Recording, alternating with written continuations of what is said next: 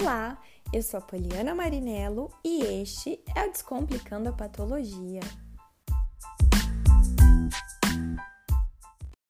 Olá, seja muito bem-vindo ao Descomplicando a Patologia.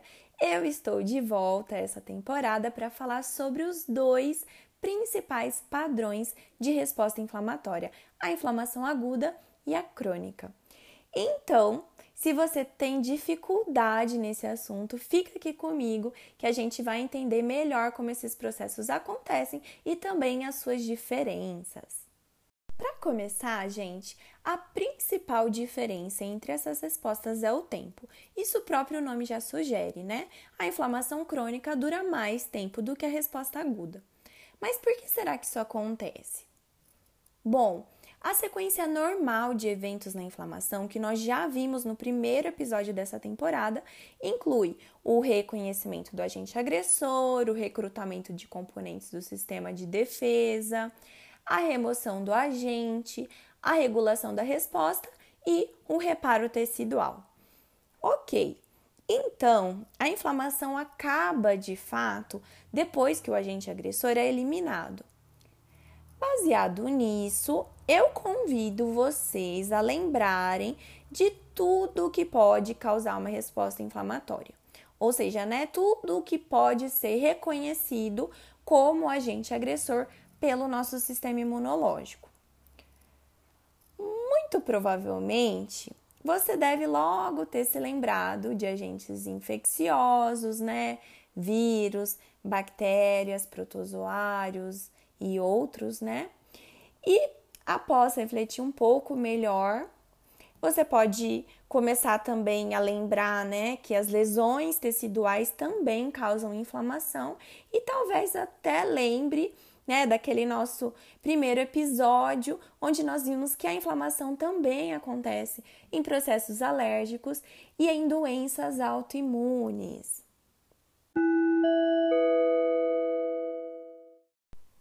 Então, ao refletirmos sobre esses diferentes indutores de resposta inflamatória, já dá para imaginar que a resposta organizada pelo organismo para tentar combatê-los poderá apresentar algumas diferenças importantes. Por exemplo, a resposta de um organismo contra uma determinada bactéria ou contra restos necróticos tende a ser mais eficiente do que uma resposta montada contra um antígeno próprio, como ocorre em doenças autoimunes. No caso de doenças autoimunes, o organismo não conseguirá eliminar o agente agressor, ou o que ele entende né, como agente agressor, porque é próprio. Nesse caso, o estímulo inflamatório estará sempre presente e a inflamação não será regulada suficientemente para ser interrompida. Algo semelhante pode ocorrer quando a pessoa se expõe continuamente ao estímulo inflamatório, como um alérgeno ou uma substância tóxica, como o etanol, colesterol em excesso, glicemia alta por tempo prolongado, radicais livres, enfim, vários e vários exemplos. O que eu tô querendo dizer é que a resposta durará mais tempo sempre o nosso organismo não conseguir eliminar o estímulo inflamatório. Isso fica mais claro quando observamos algumas situações patológicas onde ocorre um processo inflamatório crônico, como na artrite reumatoide, que é uma doença autoimune, na hepatite crônica induzida por vírus ou por etanol, por exemplo algumas doenças infecciosas causadas por bactérias ou fungos difíceis de serem eliminados, como a tuberculose ou a paracoccidioidomicose, por exemplo. Vale lembrar também que alguns agentes infecciosos não são muito imunogênicos, ou seja, não induzem uma ativação muito intensa do sistema imunológico, o que faz com que a resposta inflamatória não seja suficiente para combatê-los.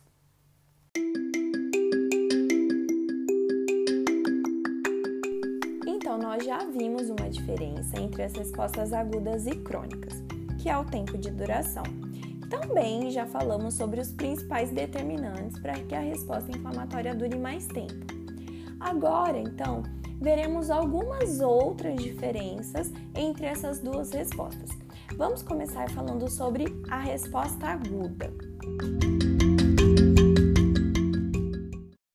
Na resposta inflamatória aguda, os sinais inflamatórios como dor, rubor ou eritema e edema normalmente estão presentes.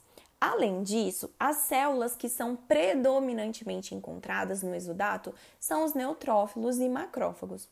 Por isso, ao observarmos uma inflamação aguda ao microscópio, as alterações mais evidentes serão a vasodilatação, que pode ser observada através de vasos sanguíneos mais evidentes, com maior facilidade para encontrarmos hemácias, além da presença do exudato inflamatório, causando edema, com acúmulo de líquido, proteínas e principalmente neutrófilos e macrófagos nos tecidos. As características do exudato de uma inflamação podem variar muito de acordo com a causa e com o tecido atingido. Como uma forma de caracterizar o exudato, as inflamações podem receber diferentes classificações. Quando o exudato for bem fluido, semelhante ao soro, ela é classificada como serosa. Se o exudato apresentar elevado teor de fibrina, é fibrinosa. Pode ser serofibrinosa, se o exudato for fluido, mas apresentar depósitos de fibrina. As inflamações em mucosas podem ser catarrais, quando o exudato também apresentar células epiteliais mortas e muco. Um outro exemplo bastante conhecido são as inflamações purulentas, onde o exudato é chamado de pus. Esse tipo de inflamação ocorre mais frequentemente em infecções por alguns tipos de bactérias que induzem um recrutamento de fagócitos em grande quantidade, resposta intensa e lesão tecidual. O pus, então, vai ser o resultado né, da mistura do exudato com líquido, fibrina, fagócitos, bactérias e restos de células mortas.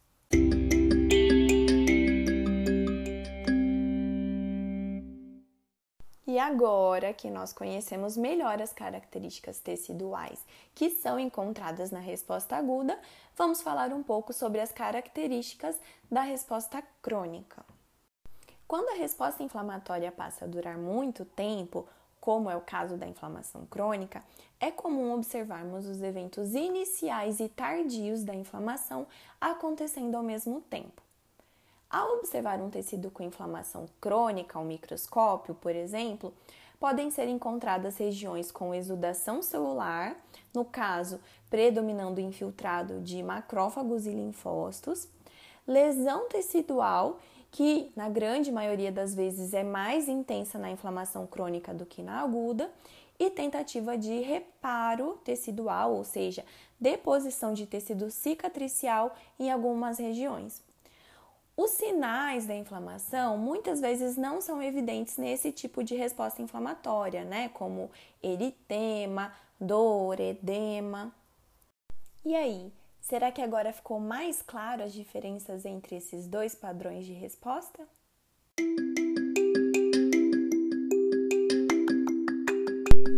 Esse episódio está chegando ao fim, mas em breve eu volto com vários outros conteúdos incríveis de patologia.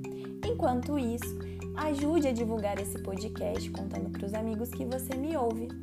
Aproveite para me seguir também no Instagram, no arroba Poliana conhecer o meu trabalho por lá e dar o seu feedback sobre o podcast. Fique à vontade para sugerir temas. Obrigada pela sua audiência. Um abraço e até mais!